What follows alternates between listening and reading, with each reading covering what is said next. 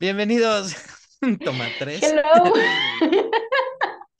al episodio 74 de la no historia. La doctora Carla. Rincón, después de una breve Buenas pausa tardes. para que vinieran Carla, Así es. Jimena y Nico. Estás de vuelta, Sí, sí. nunca olvidada, Aquí siempre estamos. presente, ¿no? Y al Muchas corriente, gracias. em, Como debe de ser.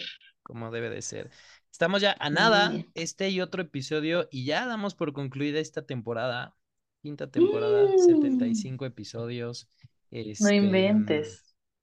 aprovechando que estás aquí, te decía hace ratito, por supuesto, sí van, va, van a venir los siguientes 15 episodios en una sexta entrega para la segunda mitad del año, entonces,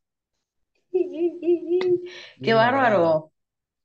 Sí, ¿eh? O Siempre me sorprendo, o sea, siempre me sorprendo. Yo sé que es capítulo con capítulo, pero me no, impresiona llegar a tanto. De Sí, verdad, o sea, es así como que... Sí recuerdas que empezó como un hobby.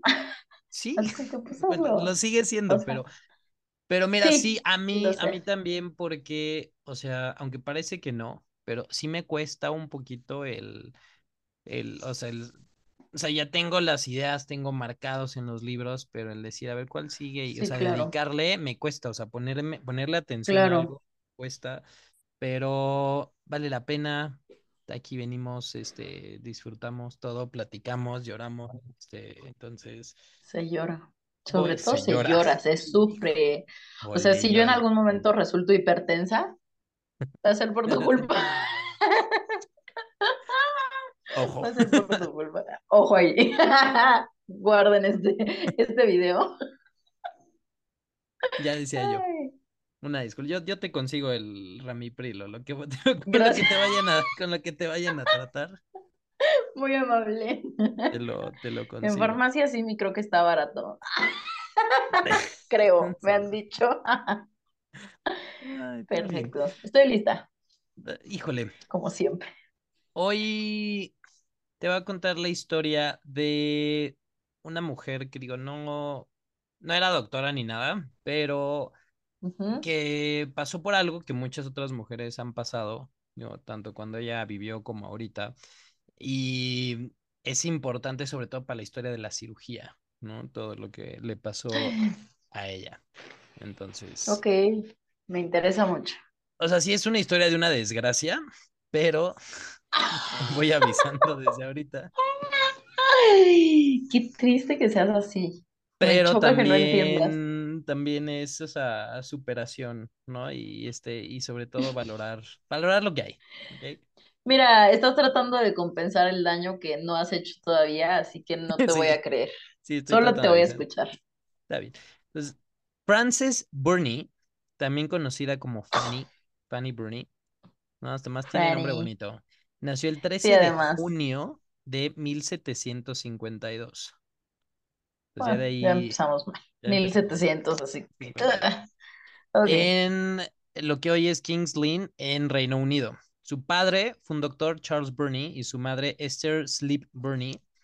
Em, y ella era la tercera de seis hijos. Y la ventaja para Fanny es que era una familia muy bien acomodada, tenían mucho dinero, este, y fue de esas familias donde decían sí, que las mujeres estudien, que hagan, que vayan, ¿no? O sea, fue una, fue una familia que apoyó. Y sobre todo, era una familia que tenía muchos recursos, ¿no? O sea, estaba bien colocada, este, muchos de ellos, Fanny incluso, fueron parte de la corte real y de todo esto, o sea, era... O sea, igual, igual no eran exentos a las desgracias, pero como que se pasaban mejor, ¿no? me queda claro. Sí, claro. Em, se dice que las dos hermanas de Fanny, ella era- eran las favoritas, Fanny no tanto, porque a decir del papá, las hermanas eran más bonitas y más inteligentes. Entonces, como que a ¿Qué? Fanny le tocó el sí, O favoritismo en sea, las fue. familias. Sí, no, ¿de qué hablas? ¿Quién lo Mamá, si estás viendo esto. Sí, no hagas caso. ¿Por qué elegiste a mi hermano? Ok, sí. Entonces, o sea, a Fanny, Dios, sí la querían y todo, pero la verdad es que Fanny aprendió el abecedario hasta los ocho años, que, mm. ¿no? Y lo que dicen es que Ah, tenía sea, dislexia, ok. ¿no? Y digo, fue Sí, hasta nadie la quiso tanto como para darse cuenta, ¿no? Pero No, no, no, no, como que pues, era una de seis, entonces como de, da igual. sí, Y de más, ok. hecho, o sea, ella aprende a escribir hasta los 10 años de edad. Que mira, o sea, Jesús. pero mira, quita, la- o sea, quita la edad, ¿no? Aprendió a escribir, o sea, era una mujer en 1700 que aprendió a escribir, entonces bueno, ya sí, órale iba, Órale iba de gane, dar. exacto, ¿no?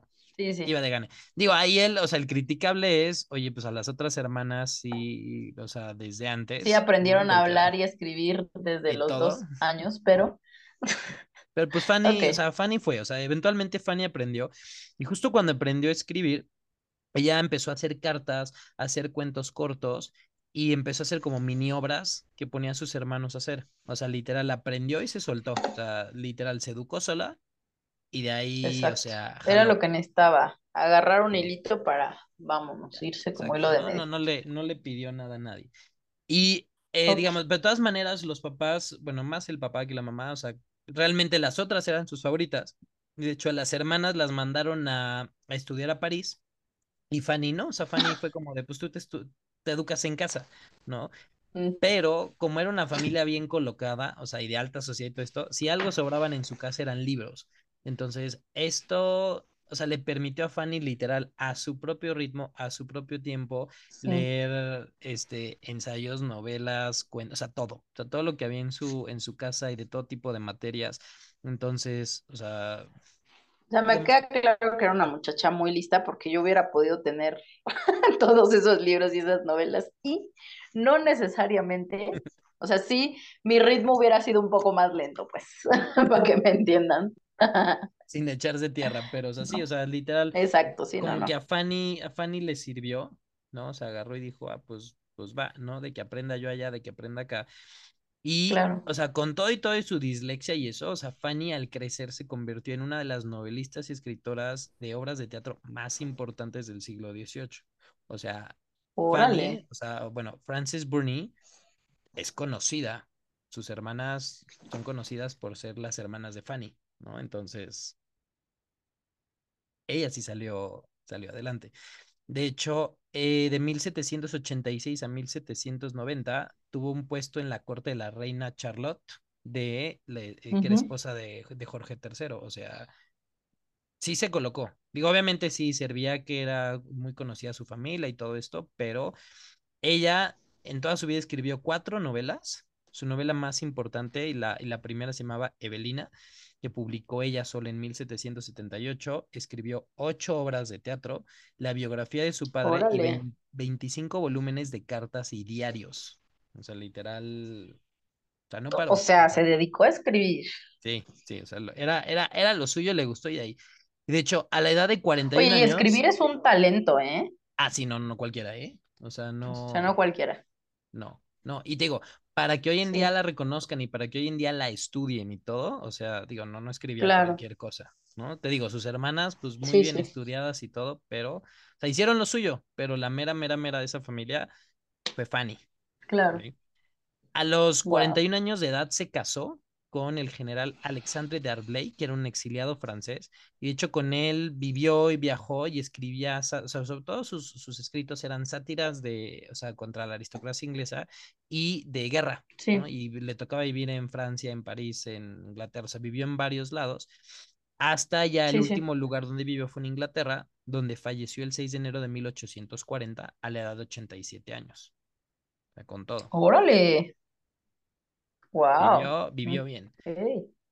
30 años Bastante, antes, ¿sí? O sea, 30 años antes, a Ujú, los 56, 57 años de edad, en agosto Sí, de sí. 1810, Fanny empezó a tener un dolor en el pecho y su esposo, que digo era general, o sea, no era médico ni nada, dijo, oye, yo creo que esto es cáncer de mama. Ya existía como tal, o sea, sí, él obviamente. ¿no? El cáncer siempre ha existido, ¿no? Pero, o sea, ya se Sí, sí, sí, sabía, o sea, se conocía la enfermedad, ¿no? Y realmente gracias a las conexiones de, del esposo y de Fanny, de, o sea, porque era súper, súper, súper conocida, sí la pudieron evaluar, la pudieron diagnosticar y dijeron, sí, o sea, lo que tiene es cáncer de mama. Y ¡Ah! ¿Sí obviamente, fue?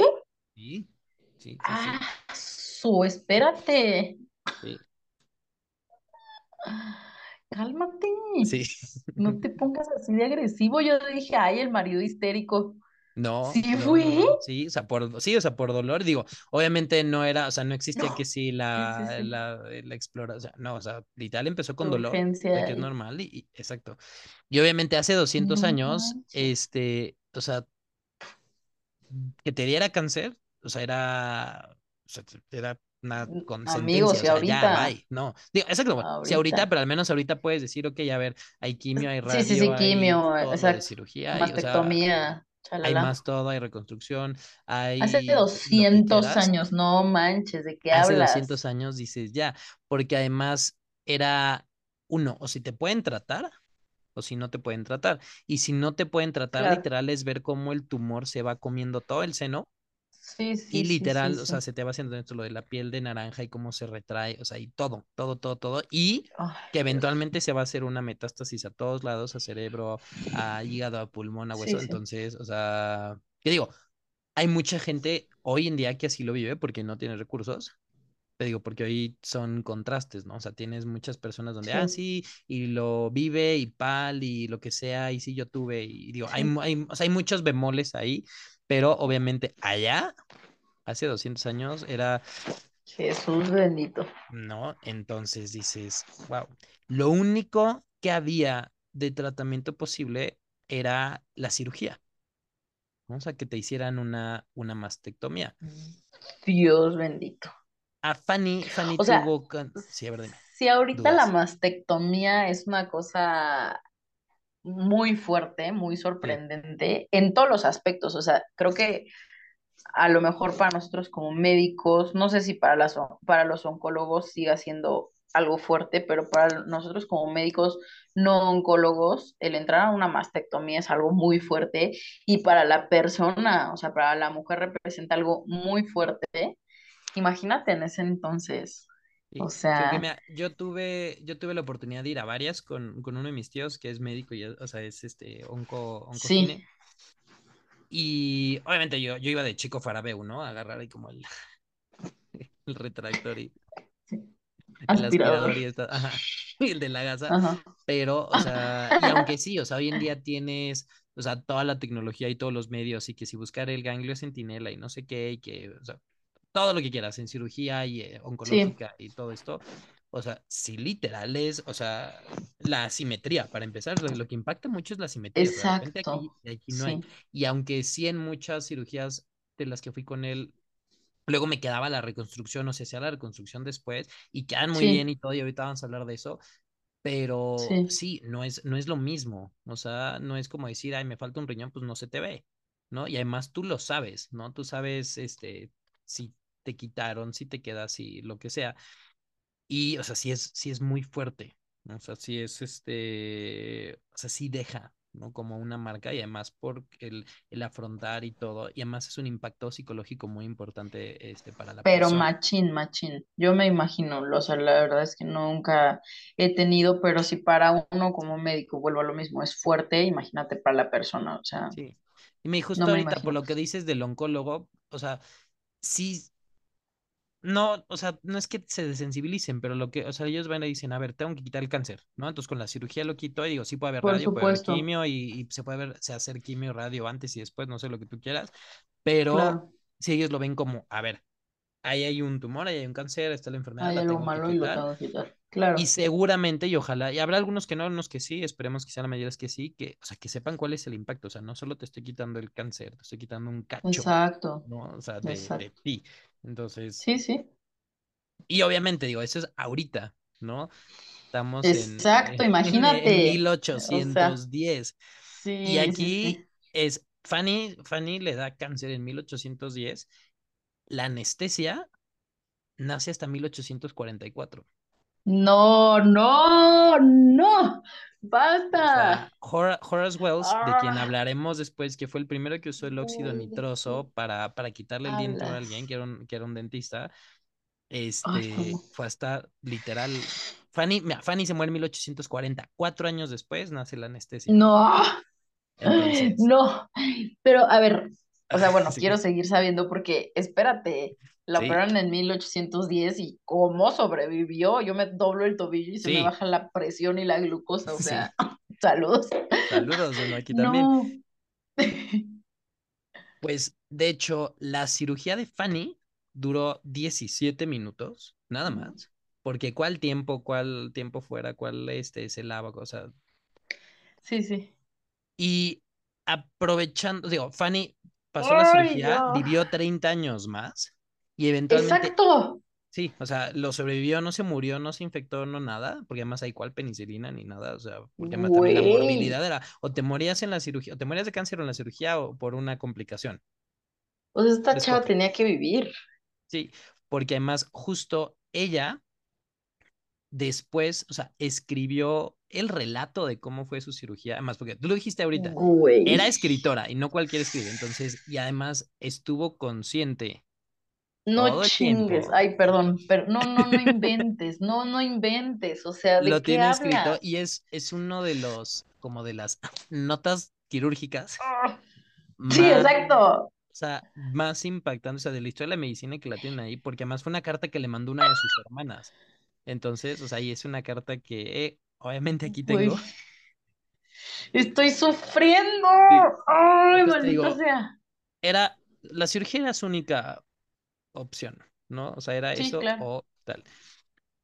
Una tarde en septiembre, el cirujano que se fue el doctor Burney, el doctor Antoine, Antoine Dubois, llegaron a su casa con seis ayudantes más, otros cuatro médicos y dos estudiantes. Lo que habían hecho era, habían desplazado la cama al centro de la habitación y habían dejado como un espacio alrededor para que puedan trabajar. O sea, también, el, digo, y así es como una... Como una ¿Cuál quirófano? O sea... Zona gris. Y el perrito, sí, además el perrito era el tercer ayudante, el instrumentista. O sea, ve, ve tú tu cuarto, o sea, imagínate que ahí, así donde está, así como tienes... Por eso te digo, qué horror. O sea, si, aprovechaste, sí, o sea, si aprovechaste el puente para aspirar, para limpiar, cirugía es de menor Chido, y si no, exacto. ¿Qué pedo? Por ejemplo, aquí en la ventana de mi cuarto hay, un, hay un hoyito así chiquito de que se cuarteó tantito el vidrio, o sea, ya de ahí entró como el, el algo, ¿no? De allá afuera. Ay, no manches. Fanny, Fanny escribió, el doctor Dubois me puso sobre el colchón y extendió un pañuelo de batista sobre mi rostro, tal para que no viera, pero, o sea... Pero, gracias, o sea, si no veo no siento que... Sí, pero era transparente y a través de él vi que en la cama era rodeada al instante por siete hombres y una enfermera. Que además, o sea, el, el, que no, o sea, sí, así te operan, o sea, hay gente alrededor de ti, pero, o sea, la vulnerabilidad de ese momento. Exacto, exactamente. ¿no? Dice, me, me, negué a que me sujetaran, pero cuando vi claramente a través del batista el brillo del acero pulido, cerré los ojos. Cállate, cállate, ¿de qué hablas? Cuando el espantoso acero se hundió en el seno, cortando venas, arterias, carne, nervios, no necesité que se me autorizara a no contener mis gritos. Inicié un grito que se prolongó interrumpidamente durante todo el tiempo que duró la incisión y casi me maravilló de que todavía no resuenen mis oídos, tan espantosa fue la agonía. ¿Qué? Sí. No mames. Sentí que el instrumento, describiendo una curva, cortaba contrapelo, si puedo decirlo así, al tiempo que la carne se oponía de una manera tan contundente como para resistirse y cansar la mano del operador, que se vio obligado a cambiar de la derecha a la izquierda. No mames.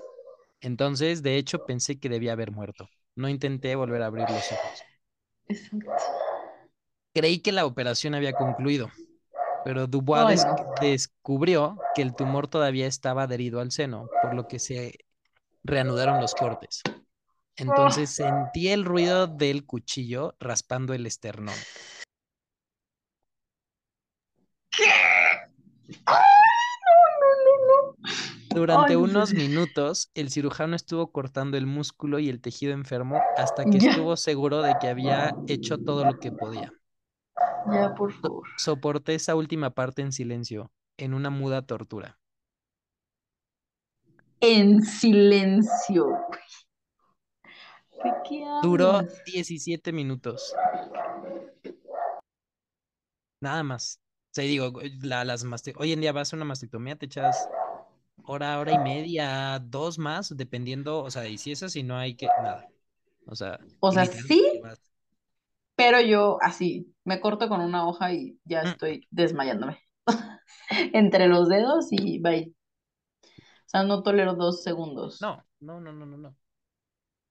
Y después de eso. ¿De qué hablas? vivió 29 años más. No mames, o sea, a ver, ¿cómo no se chocó? ¿Cómo no se infectó? ¿Cómo no se ¿Cómo no se murió del du- dolor? traumó? ¿Cómo no se deprimió? ¿Cómo ¿Qué no sé algo? pedo? Y ¿Cómo obviamente no sé ahí, algo? digo, ya fue la cirugía y lo que muchos cirujanos hacían era pues, literal nada más como que afrontar los bordes y algunos dejaban que fuera de segunda intención el cierre. Sí, además. Porque aunque hoy, y digo, y ya con eso, pues esta mujer ya vivió 30 años, o sea, de un lado sí tenía y del otro lado no, y quién sabe cómo le quedó, ¿no? O sea, quién sabe Sí, cómo fue, o además, sea, la forma de la cicatriz, si jalaba, Sí, cómo, o sea, incluso cómo cargaba, o sea, porque o sea, al momento de quitar esto, pues aquí está el pectoral, y el pectoral, o sea, el- tanto el mayor y el menor sirven para todo, o sea, parte de los movimientos, o sea, Claro. yo digo, ella no tenía que trapear ni nada, pero, o sea, cómo, No, o hombre, o sea, para agarrar lo que tú lo que quieras, sea, agarrarte el barandal para subir la escalera. Oye, espérate, o sea, yo me acuerdo que tuve una conocida que le hicieron una biopsia por una bolita que tenía en una mamá. O sea, te estoy hablando de que fue una biopsia con anestesia, que fue algo, no fue una biopsia, fue, sí le hicieron la resección de la, del, del adenoma o sea, pero fue como, obviamente con anestesia, le dejaron analgésicos de que hasta, no sé, tramadol, dolor que yo era muy intenso. Con analgésico, o sea, no se infectó porque antibiótico, sí. Y además todo el mundo se lavó, ¿no? O sea, hablando. sí. Sí, o sea, Además, literal, o sea, que ella, o sea, que no tuviera, digo, obviamente hubo complicaciones seguros después de eso, a lo mejor tantita fiebre de haber tenido, pero digamos, o sea, no se murió, digo, sí, ni ahí ni después, entonces, o sea, sí, pero a, la gente le dio fiebre con la vacuna, no mames. sí, O sea, no, no, o sea, sí. No, además también, o tantita sea, fiebre, ¿de qué hablas? sí, el trauma, o sea, ¿cómo vuelves a, a llegar a dormir a tu cama en tu cuarto así normal? Te mutilaron, Así, así, así. Y aunque, y aunque sí, o sea, las siete personas que estaban ahí, estaban ahí, o sea, estaban ahí para ayudarte, o sea, no fuiste secuestrado, o sea, estaban ahí para ayudarte, era lo que había. Pero de todas maneras, o sea, ¿cómo no te queda un síndrome de estrés postraumático al entrar a tu cuarto, al Ah, acostarte en tu cama, decir, ah, sí, hace rato aquí me... O sea, ¿no? claro, Así, claro. Ay, Dios. Ay, o sea, las mujeres somos muy fuertes. sí, no. Hay unas más que otras, claramente, pero Sí, no. no, Y es que, punto, o sea, hoy en día sí se hacen las reconstrucciones, pero, o sea, antes de, de, del 1889 no se hacían. O sea, los primeros intentos de Sí, reconstrucción mamaria se hicieron hacia finales de ese siglo, cuando en 1887 eh, un cirujano francés que se llama Bernoulli empleó literal una mama sana transferida sobre el pedículo no superior para reconstruir otra, o sea, literal como que casi casi trasplante. Vincent Cherny, un, un profesor de cirugía alemán, en 1895 hizo un caso de mastectomía subcutánea por fibroadenoma, en el que empleó una reconstrucción literal, un lipoma. O sea, literal, tomaron un lipoma como el tamaño del puño y de la, de la región lumbar, y de ahí se intentó y más o menos le daba forma a la, a la mama sin que creciera. Claro. Y eso, eso se hacía. La cuestión es que William Halsted, que fue un oncólogo cirujano que era muy respetado y todo, él era el que empezó a hacer como los, los digamos, como que ya las mastectomías radicales. Él, es, él trabajaba en Ujú. 1889, Fanny ya había fallecido 50 años antes, ya Sí, existía la anestesia, al menos ahí, digo, en la, en la época de Fanny para atrás, agárrate. Ya con la anestesia, No, no, ya cuando No. empezó a sanar todo esto, como que empezaron a, como que a mejorar y ya no se te morían tanto. Y Halstead Sí, fue el primero como que empezó a escribir bien, o sea, cómo hacer completa la, la mastectomía y no como de ahí quita, porque pues ya podías, ¿no? Ya le podías dedicar, si ya la paciente estaba anestesiada, ya, le, ya te podías pues dedicar claro. bien. Y él Ay, Dios. Fue el primero que se opuso a la reconstrucción porque creía que, o sea, la cirugía plástica era, era una forma para hacer que volviera el cáncer. O sea, no estaba, no era como que quisiera que las pacientes estuvieran mal ni nada, Sí, sí, pero sí. lo que se creía es que si volvía, si se regresaba el cáncer, ya no lo iban a poder ver. Porque más aquí, 1889, pues ¿cuál ultrasonido? Ah, ¿Cuál ya. mastografía? ¿No?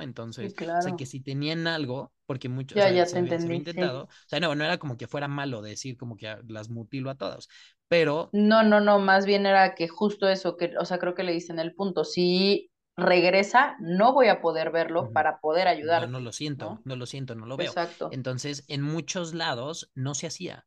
O sea, no se hacía la reconstrucción. De, de nuevo, esto es finales del siglo XIX, casi principios del XX, o sea, ya, ya estamos casi en los 1900.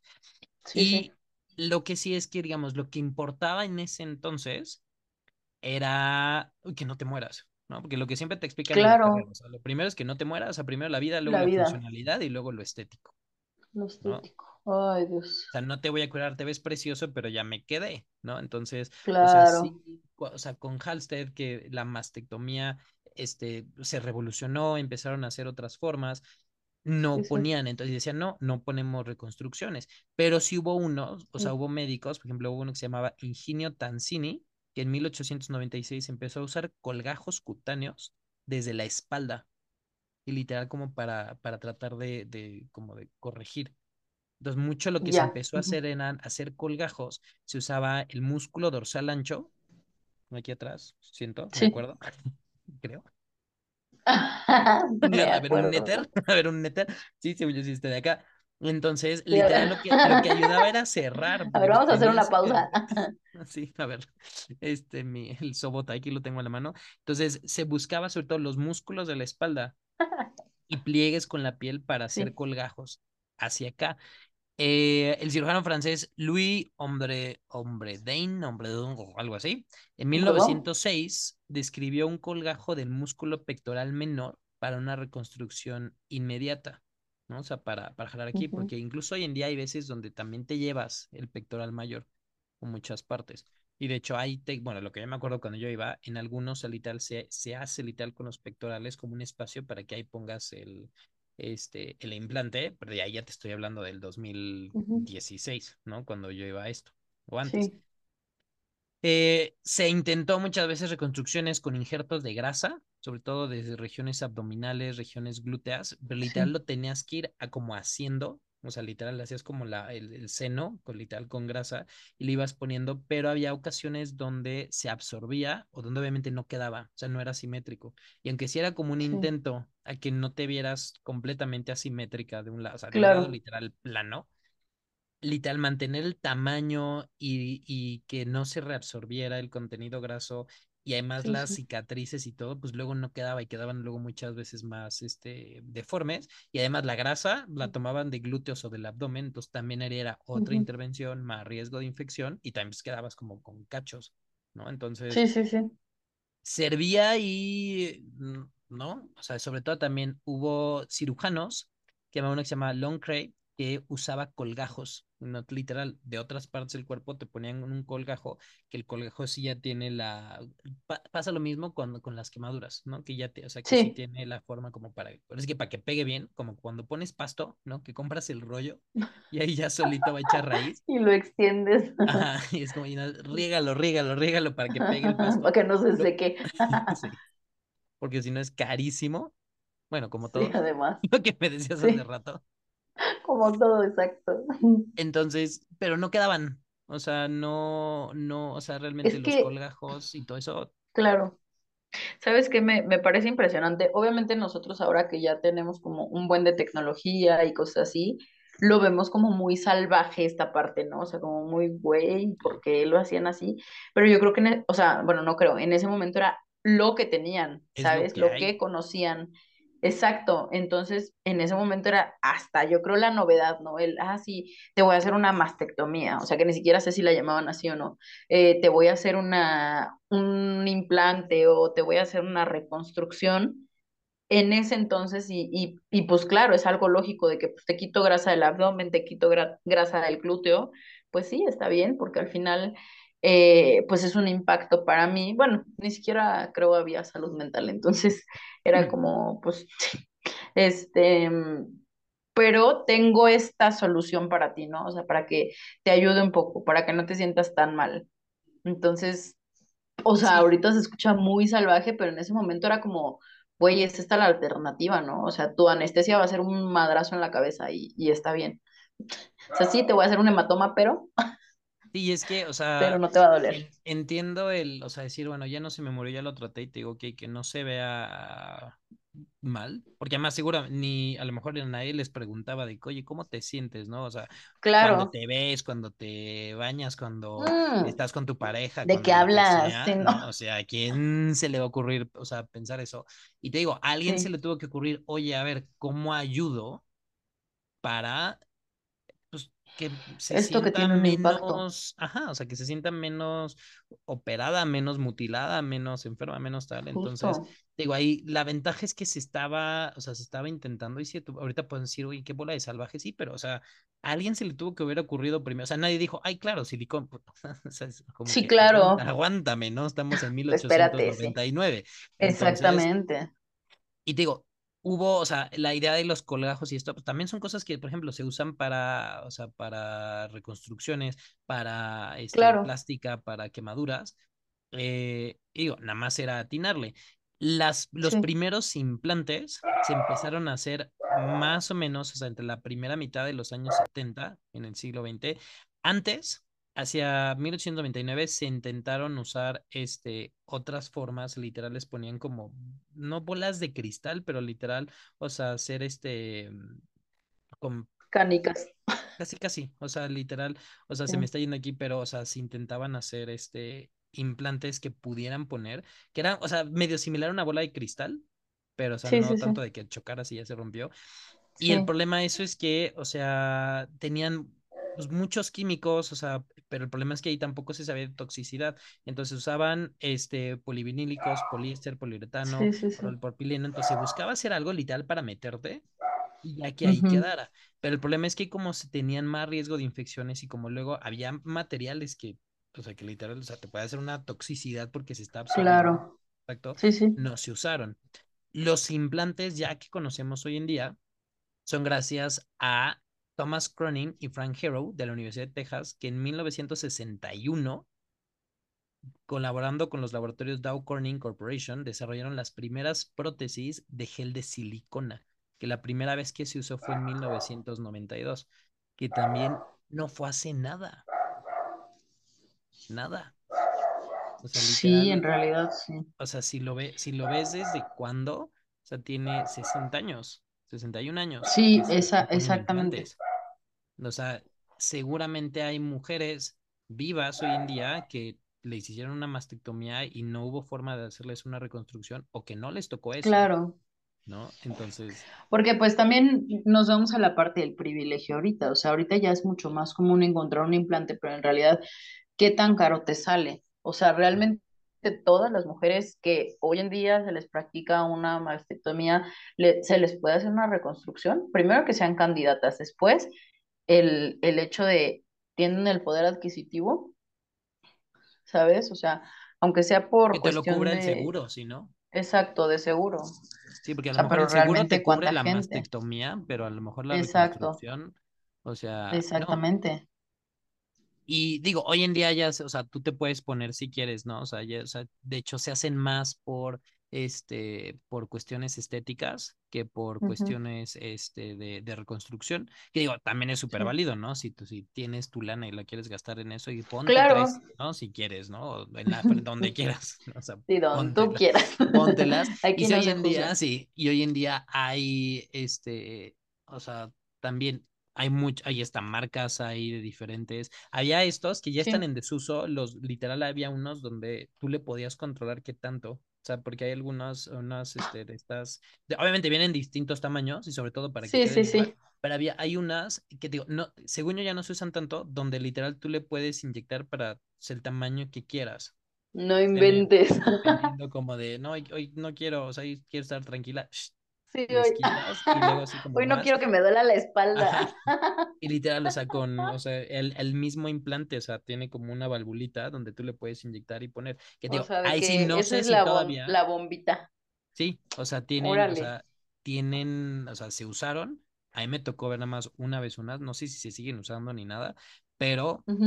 Digo, hoy en día ya hay. Lo que sí es obviamente, o sea, si lo vemos, o sea, el, se usaron en 1962, en el 64 empezaron como a decir, oye, a ver, ya se publicó y todo esto, y lo que vieron, o sea, la silicona, o sea, servía, ¿no? El prototipo era como esta envoltura lisa, por si nunca nadie ha visto una, y literal, se, o sea, sí se ven y se, tienen una consistencia muy natural.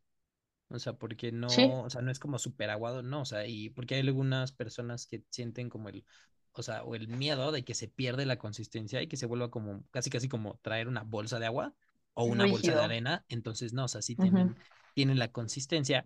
Y a partir de ahí, o sea, han, o sea, ya digamos, la parte de producción y la parte como de marketing, pues sí, ha hecho ya muchísimas otras formas, pero por ejemplo, desde el uso de las prótesis fue restringido en muchos países hasta 1992, porque se creía que estaban relacionadas también con desarrollo de enfermedades este, autoinmunes. O sea que también se podía, porque de todas maneras es un, es un químico.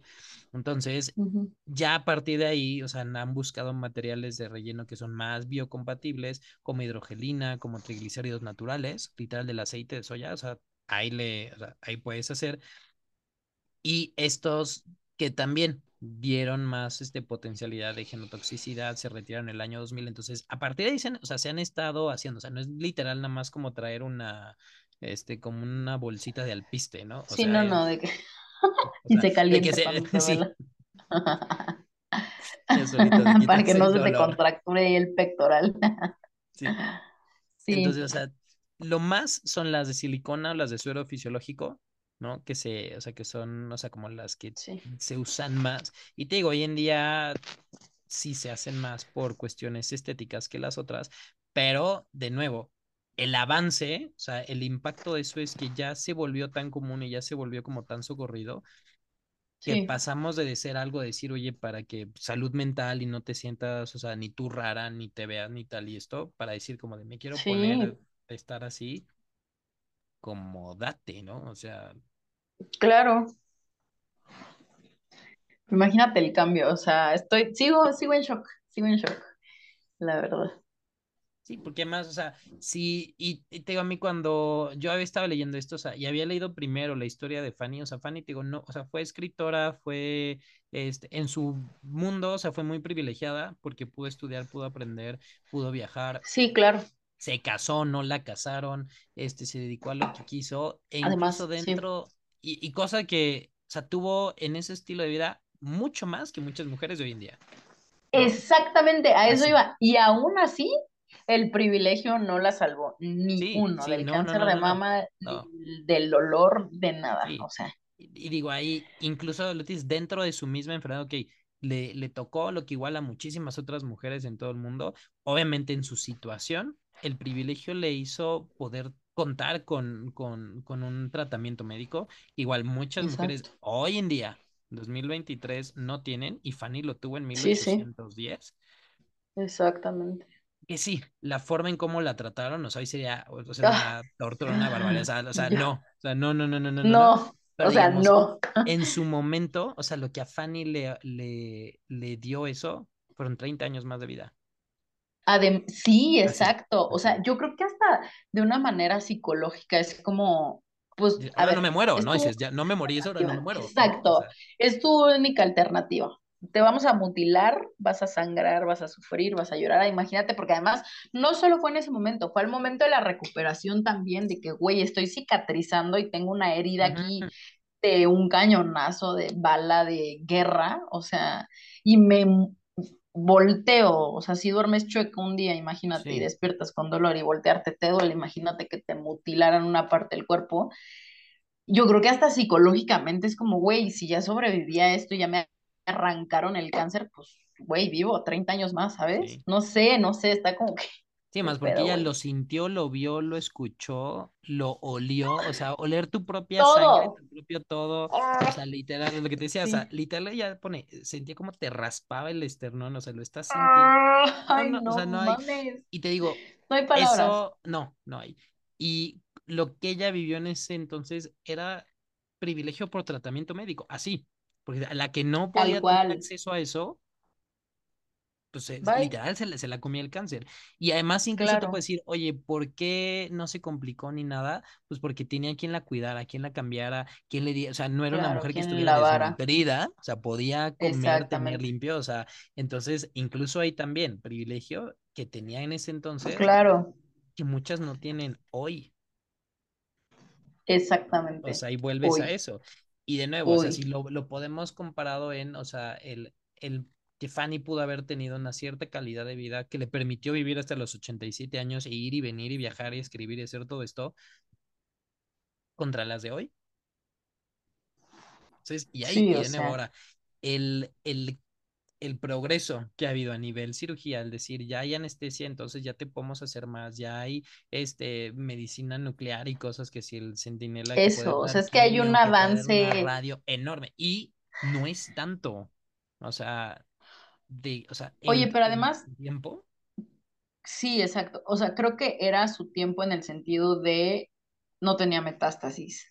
O sea, el tumor yo creo que estaba muy bien localizado, digo, desconozco, pero por cómo narra el procedimiento, dudo que le hayan quitado ganglios, ¿sabes? O sea, que hayan hecho algo más que solo literal, así como que, güey, esto lo veo así mal, lo corto, ¿sabes? O sea, creo que dudo mucho que hayan ido al, o que hayan hecho algo más allá, sí, no. pero pues ella también tuvo esa suerte de no tener metástasis, de no tener ganglios invadidos, de no, o sea, no sé, pues Sí, fue, que eso, ta- eso también vuelves a, a qué tan rápido le empezaron a tratar. Digo, obviamente no hay forma de saber qué tipo de cáncer exacto. era, ¿no? A lo mejor Sí, era no, no. nota, ni no sé qué puedes decir, ay, tenía braca, quién sabe, no, o sea, no hay forma, ¿no? Y, no, no te, no te puedes detener a eso, pero sí también decir qué tan rápido la atendieron contra una mujer que en ese entonces no, o una mujer hoy en día que no tiene el acceso o que no tiene el Exacto. tiempo porque no se puede salir Claro. del trabajo porque o porque no sabe, ¿no? Entonces, a fin de cuentas, o sea, sí, si lo ves desde la desde el punto de ya hay cirugía, ya hay quimio, ya hay radio, ya hay, o sea, la mastectomía ya o sea, se hace Sí, diferente, ya la reconstrucción, ya el pensar en una reconstrucción y que sí, o sea, Halsted decía, "No, no le ponga nada porque si no no voy a saber."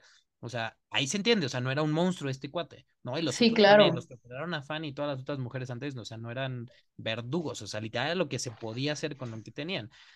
Con lo que Y ya que hoy en día puedas decir, ay, güey, o sea, te puedes hacer quitar y poner chiches y ponerte cinco o seis, porque ya es, o sea, ya llegamos en ese punto. O sea, si lo ves desde el lado de cómo han avanzado todos estos este, procedimientos, bien, ¿no? Padre, Sí, wow, wow, sí, en mucho poco tiempo se ha hecho, pero hay muchas mujeres que pasan, y obviamente, y digo mujeres porque aunque sí también nos puede dar los hombres es menos común, pero hay muchas sí, sí, sí, es mujeres mucho que más común. siguen teniendo la misma experiencia al vivir en la enfermedad como otra mujer que vivió en la época de Fanny, que no tenía Sí, no privilegios que ella inventes. tuvo. O sea, que literal hay muchas, Claro, muchas mujeres en cuestión de cáncer de mama y muchas personas en cualquiera de otros tipos de cáncer que no hay otra opción más que el cáncer te coma.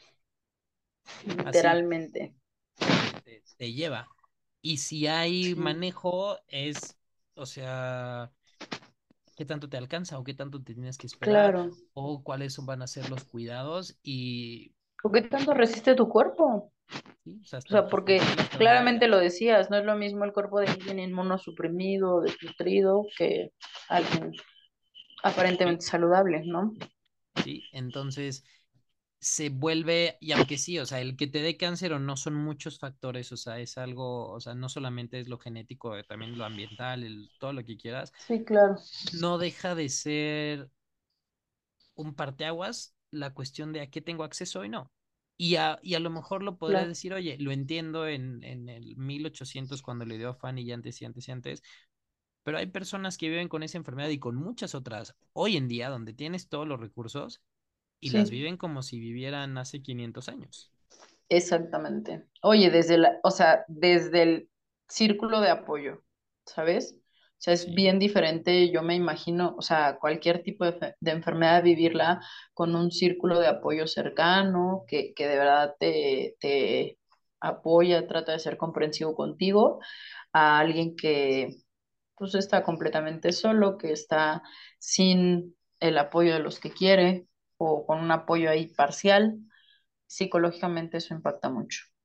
sí. Y obviamente eso también repercute en el, en el manejo, en el tratamiento, en el pronóstico, ¿no? En el Por supuesto. tratamiento. Entonces, Claro. Sí, sí. pues mira, yo creo que cuando yo, o sea, yo leí esto, o sea, la, el testimonio de Fanny es Sí, además el testimonio de muchas otras, ¿no? Que, a lo, que, digo, y volviendo a lo que, lo que tenía esta mujer, a lo mejor ni sabían escribir o ni sabían describir lo que, lo que Claro. vivieron. Y sería como un, híjole, sí, qué horror, qué feo, pero al menos así era antes porque hoy ya tenemos, pero todavía te queda ese eco de decir de que muchas personas así lo viven Sí, todavía. Entonces, exacto. no, no tengo aquí la solución ni la respuesta ni la palabra de aliento para, para resolver todo esto, pero es, es ser consciente. Yo creo que lo más importante con eso es ser consciente. Privilegios que tenga o no, o las oportunidades que tengamos de estar bien, eso, o sea, no está mal que las tengamos, pero también es que puedo hacer yo claro, con ellas, ¿no? Entonces, por este, supuesto. te digo, Fanny salió, vivió, escribió, hizo, terminó de hacer una vida, pero muchas otras personas no. Entonces, Sí.